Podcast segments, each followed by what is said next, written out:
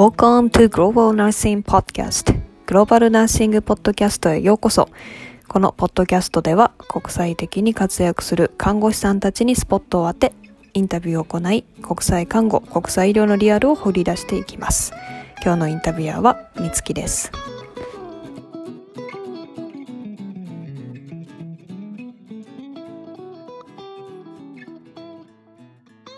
えっ、と今日はゲストに久子さん来ていただいてます。ありがとうございます。はい、こんにちは。お願いします。お久子さん。今どちらにいらっしゃるかざっくりとでいいんで教えていただいていいですか？今は日本の名古屋で普通にフリーランスの看護師として働いてます。はーい。それでいつあ日本には戻られました？えっと、去年の10月ぐらいですかね、戻ったのうんうんだから10月でだからもう半年ぐらい経ちます？10、11、12。そうですね。ねそれぐらいですねアメリカににはどれぐらい合計でいらっしゃいました？その留学してた期間は。アメリカは丸3年いましたね。3年ででまた日本に帰ってきてですね。うんはーい。そう日本の経験をちょっと教えていただきたいんですけど、日本では看護師さんされて、はいでアメリカに行かれたんですよね。はい。はい。うんと、私は3年間あの短大卒業後に、回復期とうん。オペ室うん。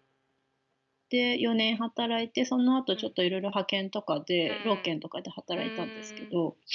で4年半ぐらい日本で看護師経験積んでうん。でアメリカに行きました。うん。なんでアメリカにしたんですか？アメリカあのいろいろイギリスとかオーストラリアも迷ったんですけどうんなんかオーストラリアだとなんかもう一回が大学？に行き直してうん。で看護師の資格取らないといけないっていうちょっと時間がかかったの。うん。とあとアメリカの医療制度に興味があってであ私はロサンゼルスっていうところにいたんですけども最初うんでそこの気候が好きだからっていう本当単純な理由です。他のところは考えました？あのロス以外に。なんか。あいや考えてなかったですね。アメリカはうん。ロサンゼルスしか行ったことなくって。それまでに？今 そあのとハワイと。行くまでに。じゃあもうアメリカ行くな。らオーストラリアでも高校生でしたっけ？さこさんいらっしゃったんですよね？あそうですね。高校生の時、うんうんはいうん。うんそう高校3年間オーストラリアで過ごしうてん。からのアメリカですね。でもいいですね。いろんな国で、えーそしたら留学準備はエージェントを利用しました？うん、あしました。うん。どうでしたか？書類のことだからうん。学校選びとうんか、うんうんうん。すごく、まあ、何から始めていいかわからないっていうのが、ひみんなあると思うんで、まあそれに関してはすごく勉強になったし、うん向こうで進めてくれるのうんで、まあ、よかったんですけど、まあ、とにかく何をなんかけ、うん、そうですねお金がかかる。うん 大体どれぐらいかかりました？ざっくり。えー、いくらぐらいだ ?2、300万かかるんじゃないですかね。100書類とかか。全部お願いしたら、あの、N クレックスとかの、の看護師の試験ですよね。そう。うん。そうそうそう。高いでも私がし、あそう、あ、でもなんか、あの、個人留学で、個人留学っていうか、うん。自分でエージェント使わずに、留学してる学生、日本人の学生さんとかも結構いるので、使う、あの、エージェント使わなくても、できたかなと思います。うん。後から振り返ると。そうそうそう。ですよね。は思いなんか私も語学留学でさハワイに来たんですけど、うん。やっぱ最初私も絶対留学するならエージェントをなんか使わないといけないみたいなちょっと考えてて、でなんか実際に学校に、あのここの学校入学したいって言ったらもうこれとこれとこれするだけだから、まあ、自分でできるよみたいな感じでうん。言われうんうん自分ですることにしてそう意外とあできるんだみたいな。ねえ、すそう、ごい。でも不安、不安はありますそうなんかよね。自分ですることうんにそうで対しね。なんか、うんうんうん。合ってるのか合ってないのかわからないっていうか。そう。うんうん。ねなんか高校時代にその個人留学だったんですけど、うんで、なんかいろいろ全部書類関係とかもやってくれて、なんか私生活のことも結構サポートしてくれたので、なんかそういうのを想像してたんですけど、なんかその看護留学した際に使ったエージェントでは、なんか、ほんと、放置みたいな。うーん。あんまりそのテイクケアしてくれなかった。あ、そうそうそう。ああれ？みたいなー ちょっと思い描いたのと対違う。応結構、そう、対応もすごい、ね、なんかひひどいっていうか、言い方もひどいし使わなくてもよかったかなと。そうですね。なんかやっぱり難しいですね。エージェント、使うエージェントさんとか、まあ多分相性とかもわかんないですけど、ね、うんなんかよるのかなって思ったりしますうんうんね。そしたら学ね、いろいろ比較してみるのもうん、そうですよね。多分無料のうん、あの、あれもいっぱいありますよね。なんていうんだっけ、無うん料うん説明会みたいなのもうん。あるから、話聞くのはいいですよね。最初に話聞いて、ちょっとうん。なんか印象とかをき、なんかね、見たりするのはきっと大事ですよね。うんうん、そうですね。うんそしたら、えっと、留学準備で、あの、うん学校はどうやって選びましたか？なんか基準とかがありました？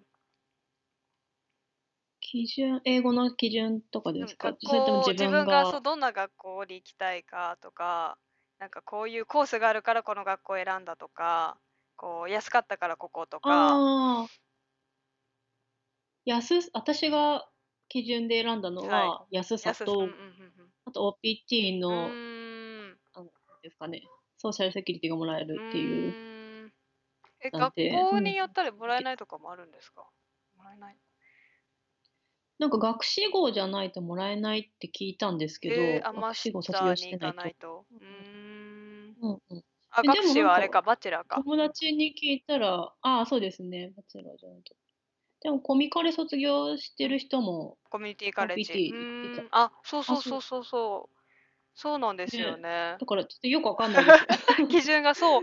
なんか私の友達も、なんかコミュニティカレッジ、なるべく OPT がなんか2回できるとかって言って、そうなんかあー2年間コミュニティカレッジ、なんかなんて言うんですかね、日本だったら短大？短大じゃないか。短大短大みたいな感じですよね。専門？専門学校、うん、なんかちょっと難しいんですけど、なんかアメリカのなんかその大学のシステムが。でも結構皆さんお金をセーブするためにそういうコミュニティカレッジとかに行って必要な単位を取ってで2年後ぐらいにうん。なんか結構なんていうか state の university とかに行ったり。っていう私のイメージなんですよね大学。うんうん、うんそうですね。現地の人はうんそう、そうです結構そういう人多いですね。うんうんうんうんそうなんですよね。だからそこでなんか2年間コミュニティカレッジ通って、うんそこで一回 OPT を取って、で、またなんか戻ってきて、普通のなんか大学に行って、もう一回 OPT っていうなんか取り方うんもなんかあったりするみたいでとりあえずステップアップしてればうん取れるみたいな。ね、そうよくわかんないで感じちょっと難しいですよね、その OPT の。ね、うんうん、そうですね。よくわかんない。あ、そうだ。OPT もしこのリスナーさん聞いてる人なんじゃそれって思ったら、OPT って何ですか、久子さん。あーなんだっけオプショナルトレーニング。オプショナル、そんな感じですよね。トレーニング、なんねなんちゃらかな。トレーニングかな。オプショナルトレーニングで OPT? うん。うん、そんな感じですよね。それの略語ですよまあね。とにかく自分の専攻した学部うん、に沿った職業につけるみたいなそうですよね。で、期間、1年間働ける。そうそう。アメリカはあれですもんね。学生ビザで入ると、基本的には働けないから、その卒業後にその OPT 使って働く。で、そこからもしそのままいたいと思えば、もうちょっとビザサポートのスポンサーをまあ探すとか、その OPT をしてくれた企業でサポートしてもらうとかっていう感じですよね。うんうんうん、そうですね。そうですね。この留学準備に結構多分いろんな必要だったと思うんですけど、なんか苦労したこととか何が大変でした？うん、苦労したこと。まあ、まあ、とにかく学校との連携が必要なので、母校ってことですよね。自分がかい、そうですね、看護学校うん。に連絡して、で、なんか、あとシラバスとか必要だったので、自分が在籍してた年度の実習とか、座学の方のシラバスを取り寄せたり、あとはそれの英訳も必要だったので、私のところはそれを引き受けてくれエて、ージェントがやってくれたってことですよね。そう、あ、え、エージェントじゃなくて、あ、学校がやってくれれたんだ。英訳してくれて、そうそうそう。学校によっては結構、うんあの、自分でやってください。翻訳？うんそうそうそう、自分でっていうところも。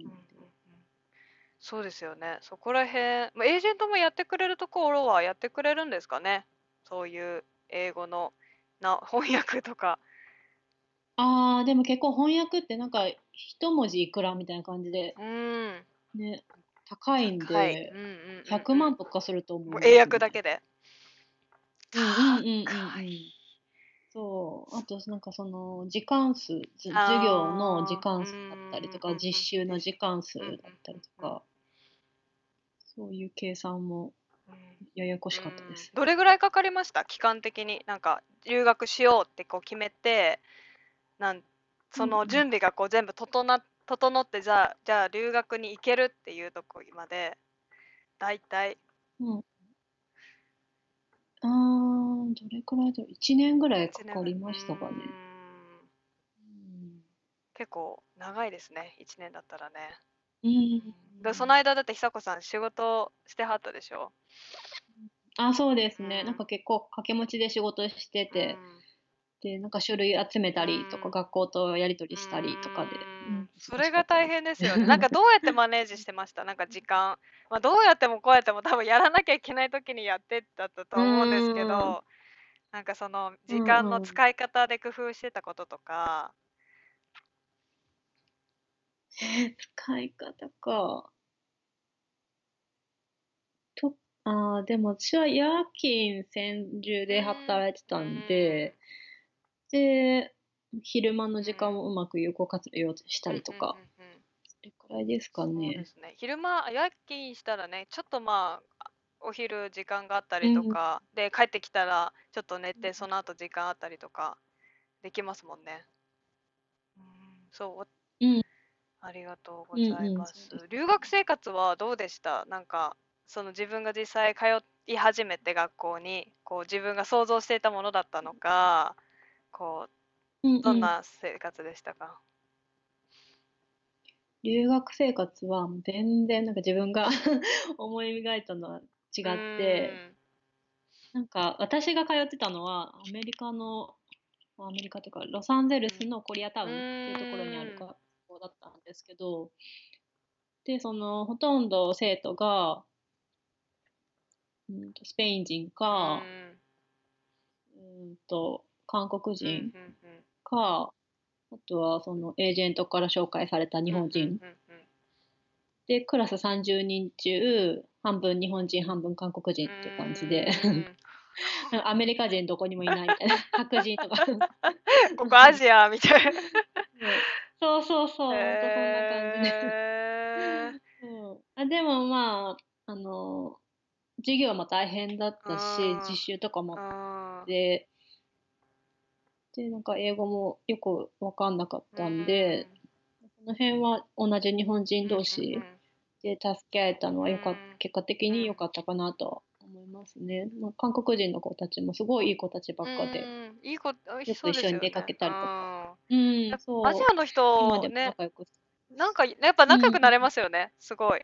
うん、うん、うん、うん、なんでか、私もなんかいつも一緒にいる子たちは韓国人の子、まあ、日本人の子もいるし、あとタイの子だったりとか、結構うん。アジア系の子の方がなんかちょっと居やすいっていうか、うんうん。ななんでしょうかね。ねそうですよねなんか私もそうですんなんだ親近感がが。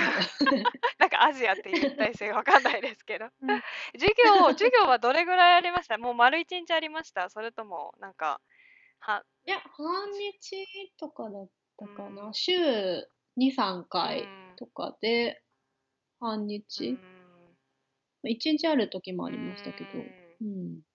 なんかあの久子さんとね遊んにハワイで遊んでた時になんか結構なん、リーダーシップのなんか授業とかが多くてあっていうなんかー話してたうんうんうんの結構聞いててなんかどんな授業があったのかなと思ってあ、なんか私が通ってた学部は、バチェラー・オブ・ナーシング、あ、あなんだっけ、バチェラー・オブ・サイエンス・ナーシングか、BSN っていうコースだったんで、で、大抵 BSN 取ってる人は、えっと、なんだっけ。言葉が出てこない。なんだろ なんだっけ、あのーまあ、レジスタードナースが多いじゃないですか。うそうですね。うんうんうんうん。が取るんですけど、そそのコースを。ですもんね。RN とそう BSN そう。はあレジスタードナースを持ってる人がえっと学うんうんうん。学位を取るために通うコースですもんね。あ、そうそう。そう。で、リーダーシップとか、うん。なんか会計学、会計？統計か。うんうん、統計とうか。ー、んそういうの。うー。ん。リサーチのためなんですかね。統計学とかするのはなんか看護研究じゃないけどなんでねえあー。どうなんですかね。ね、私もよくわかんないです。そう。え授業そっかそっかそうですよね。授業そう。うん。あとは普通に美容理とかもうん、やったりとか。で、うんうんうん。でもその間にあれですよね。RL の資格を取るための勉強も同時進行でやってたうんそうですね、そうですね。うーん。じゃあそしたら RN は日本で持ってればその RN to BSN には通えるってことですよね。っていうことなのかな。アメリカのうんと思い RN、日本で RN っていうかれ性看護師持ってたらあれですよね。うん。アメリカでもその RN to BSN に通えるってことですよね同じこと聞いてるわ。そうですね。そうかそうか。でそうんうんのうん。久子さんは RN to BSN のコースに通いながら同時進行でうん。あの、あれですよね、アメリカのカリフォルニアの免許あ、ニあ、私ニューヨークですよね、ニューヨークか。そうかそうか。う。んうんで、うん。そう。で、その後カリフォルニアにエンドーズした。どうですか、その勉強のなんか両立？自分の学校もありながら N クレの勉強するって結構大変でした。それすっごい大変でしたね。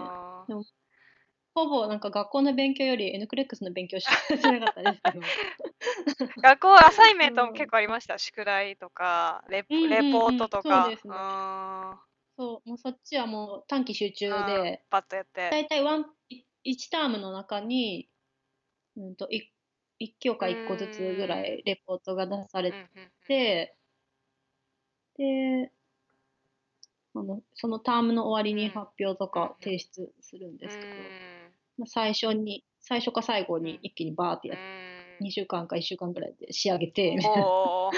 で、他は N クレックスの勉強みたいな。毎日どれぐらいしてました ?N クレの勉強。覚えてます？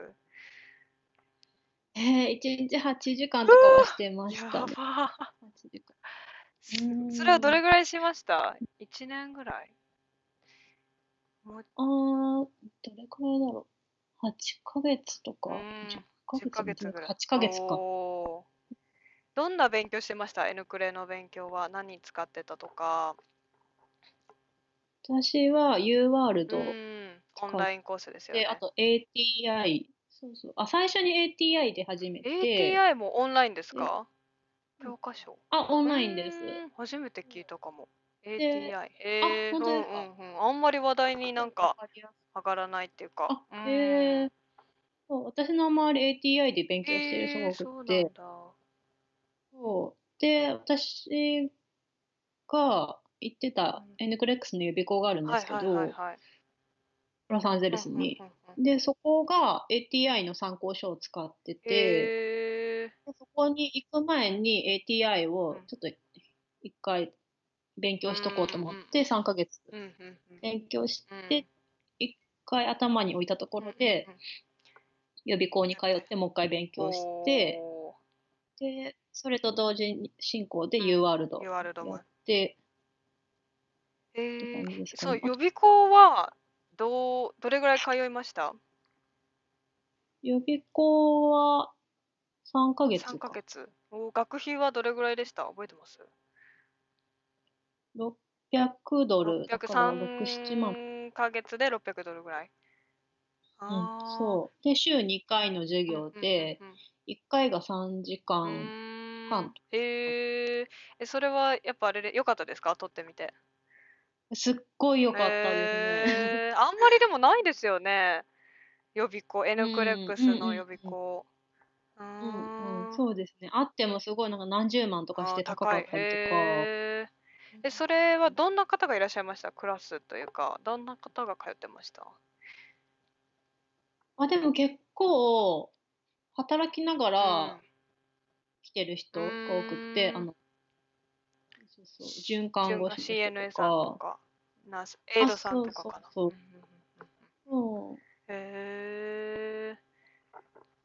授業はどんな感じでした？なんか問題をと一緒に解いていく感じ？それとも解説が結構メインというか。あ解説やって最後に問題解いていくっていう感じですかね。うーん。で説明してくれるっていう。うんうんうんうんうーん。でやっぱよかよ行ってよかったと思いますか？その予備校はうん。うんうん、すごい良かったですね。なんかいろんなつながりもできたうし、同じ目標にねうん向かって勉強してる子たちと一緒に勉強うんそうしたりとか。確かに。それうん。はでも大事ですよね、もし誰かうん。一緒にね、勉強できたら本当一人でやるのって結構。うんあれね,、ね本当ですね。本当に辛いから、うん仲間大事ですうん、仲間がいるのは本当大事。そうかそうか。そしたら英語、でなんかうん、あどうぞどうぞ、あ、続けてください。なんだっけ、あ、合格報告？あに来たりとかあでみんーな。うん。で、なんか自分もモチベーションもアップさせてもらって。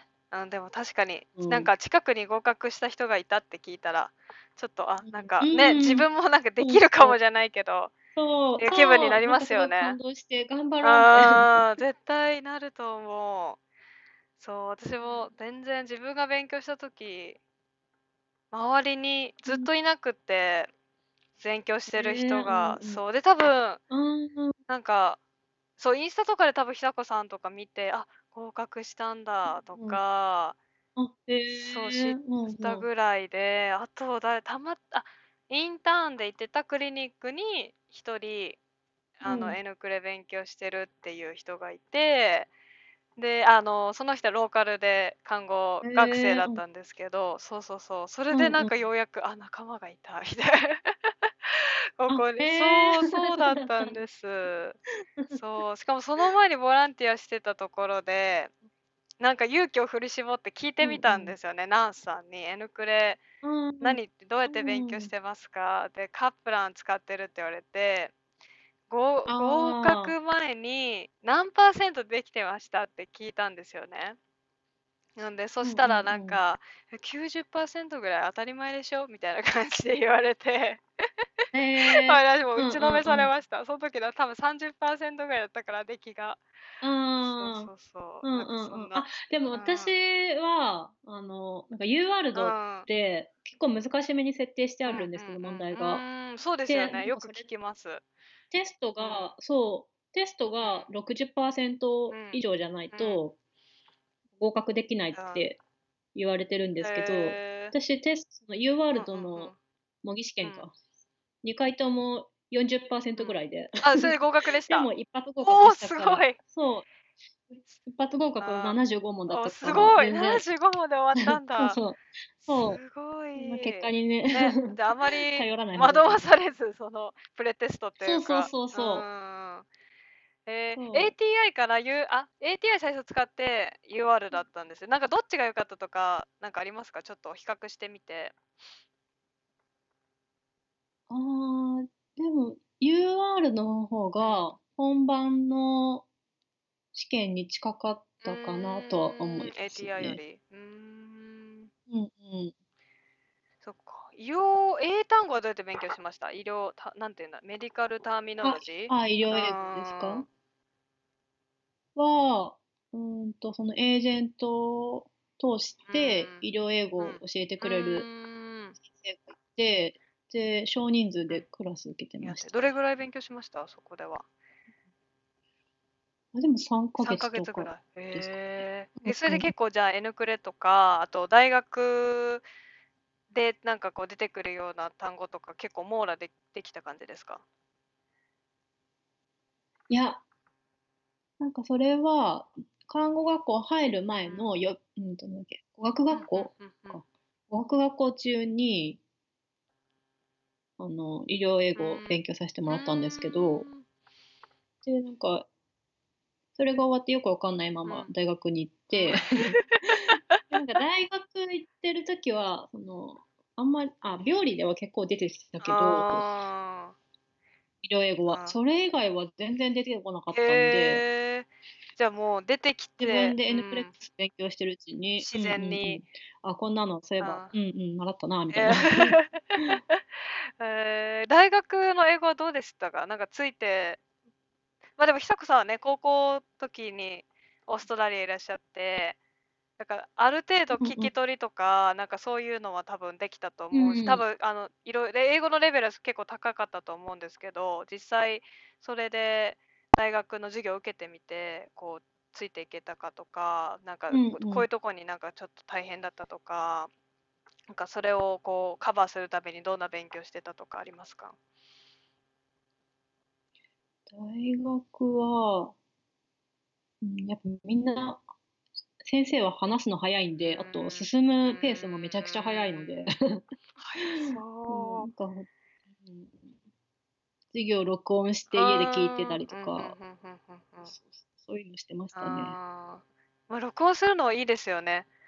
なんかね、私も英語の、日本で英語勉強してた時は、英会話のレッスンはもう全部録音して、で、うん。帰って、うんうんうんこう聞いて、自分が言いたかったこととかをこう全部ノートに書き出したりとかして、何してました留学前の英語の勉強は、どんなことしてました？でも仕事して留学準備して、プラス英語の勉強ってなると、なかなか時間がうん、難しいですよね。なあんまりやってなかったんですけど、 TOEFL はやっとくべきかなとは思いますね。あのうんもし大学とかに行きたいならうん行き。たいなら。 TOEFL はなんか使ってました？テキスト使ったとか、オンラインコース使ったとか。あ TOEFL はなんか公式の分厚い本あるじゃないですかうんうんうん。あの、あれですね中心にやってた。うんうんうん。えでも、なんかあのーなんていうんだっけ？何でしたっけ？ライティングとか添削とかしてもらいました？誰かあに。あ、なんかライティングとか、スピーキング？あ、じゃあとりあえず練習問題を自分で解いてみて、まあそれはそれでみたいうんなうん。感じですか？うんうんうんうん。ん。なるほど、なるほど。スピーキングは練習してました？うん。スピーキング、スピーキングは、うん、感覚でしか喋ってなかったんで、全然本格的にはやってなかったですね。うん。うん。 TOEFL は実際受けました？アメリカ受けなくてもいい学校だったんで、うんあ、そうそっかそっかそっか。学校に入るのに結局受けず、に。うんうんうんうん、必要だったかもしれそうそうないってことですよね。うーん。うんそう。そうで、一回自分の英語力をどんなもんか知りたくて、うん IELTS うを受けたんですけど、トイフルって。えー、あ、そうなの？そう IELTS どこで受けたんですか？日本ですか？あ、いや、うーんと、なんだっけ？LA、LA っていうか、あー、ロロサンゼルスサンゼルス受けえー、どどうでした？どんな感じでした？私、初めてかも。IELTS 受けた人に話聞くの。あ、本当ですうん、か。うん、聞きたいです。えー、でも、なんか、なんだろう。普通の、な、うーん、時間はどれぐらいかかりましたそう。1日？時間？ううん。ーん、一一日なんか分けるんでしたっけ？日。スピーキングだけ別日とか。どうでしたっけ？一日？私は一日でしたね。終わりました、全部。午前中にライティングとかやって、うん昼からスピーキング？だ。ったような気がします。スピーキングはあれですよね。なんて、 face to face っていうか、こう誰かいてあ、話すんですもんね。そうそう。そう。なんか、あ、あ、やつじゃないや。えっと、 TOEFL か。 TOEFL は機械だから、そうですよね。かね、発音とか、ねしっかりしてないとえっと。難しいかもしれないですけあど、ー IELTS は結構聞き直しとかもできるし、聞き取ってなんまあコンテクストが伝わりますもんね本人誰かうがん。こうスピーキングわかん私も受けたことないんでどんな感じかわかんないでも緊張するかな人だったらそう。えー、でも機械よりはいいかも。機械よりかは私は。確かにね なんかはなんかわかんない恥ずかしいっていうか不思議な気持ちですよね機械に向かってうんうん。なんかうん、話し。てねそうありがとうございますで IELTS してそうですねじゃあこの留学生活っていうのが今日本に帰ってきてなんかどんな風に日本でのなんか活動とか生活とかに生きてますか？うーん、正直言ってあんまり い生きてるっていうのはあんまり感じませんですけど、うん。うん。今は英語に特化した仕事についてるわけじゃないので、で普通の看護師としてなんかいろんなところで働いてうん。フリーランスうでん働いて、なんか留学生活が日本で活かせてるようには感じないんですけども、でも留学中は本当自分でいろんなことをしなきゃいけないし、で人間的に成長したなって思うし、であとは OPT であの、うん。看護とか医療のところにね、仕事させてもらって自分の看護官が明確になったかなとは思います。皆さんえー私と久子さんの会話どうだったでしょうか、えーこのリコード自体は実は私の初めてのリコーディングではなくてあの2回目のリコーディングだったんですけどやっぱりまだまだ緊張しますし自分があの久子さんからうまくこう言葉を引き出せたりやっぱ皆さんがこういう情報をやっぱりこのポッドキャストで聞きたいとかって思ってることがあると思うのでそういうところを聞き出せてるかなっていうのが、まあ、ちょっと不安なんですけれどもあのこれからまた回数を重ねていくにつれてあのうまくなっていくと思いますのでそこら辺も見守っていただけるとありがたいです。で次のエピソードを引き続き久子さんにあの話していただきあの引き続き久子さんのお話から OPT さっきあのこの回でも出てきたんですけど、オプショナルプラクティカルトレーニングについて詳しく話を聞いていきたいと思います。それでは皆さん、次のエピソードでお会いしましょう。See you soon!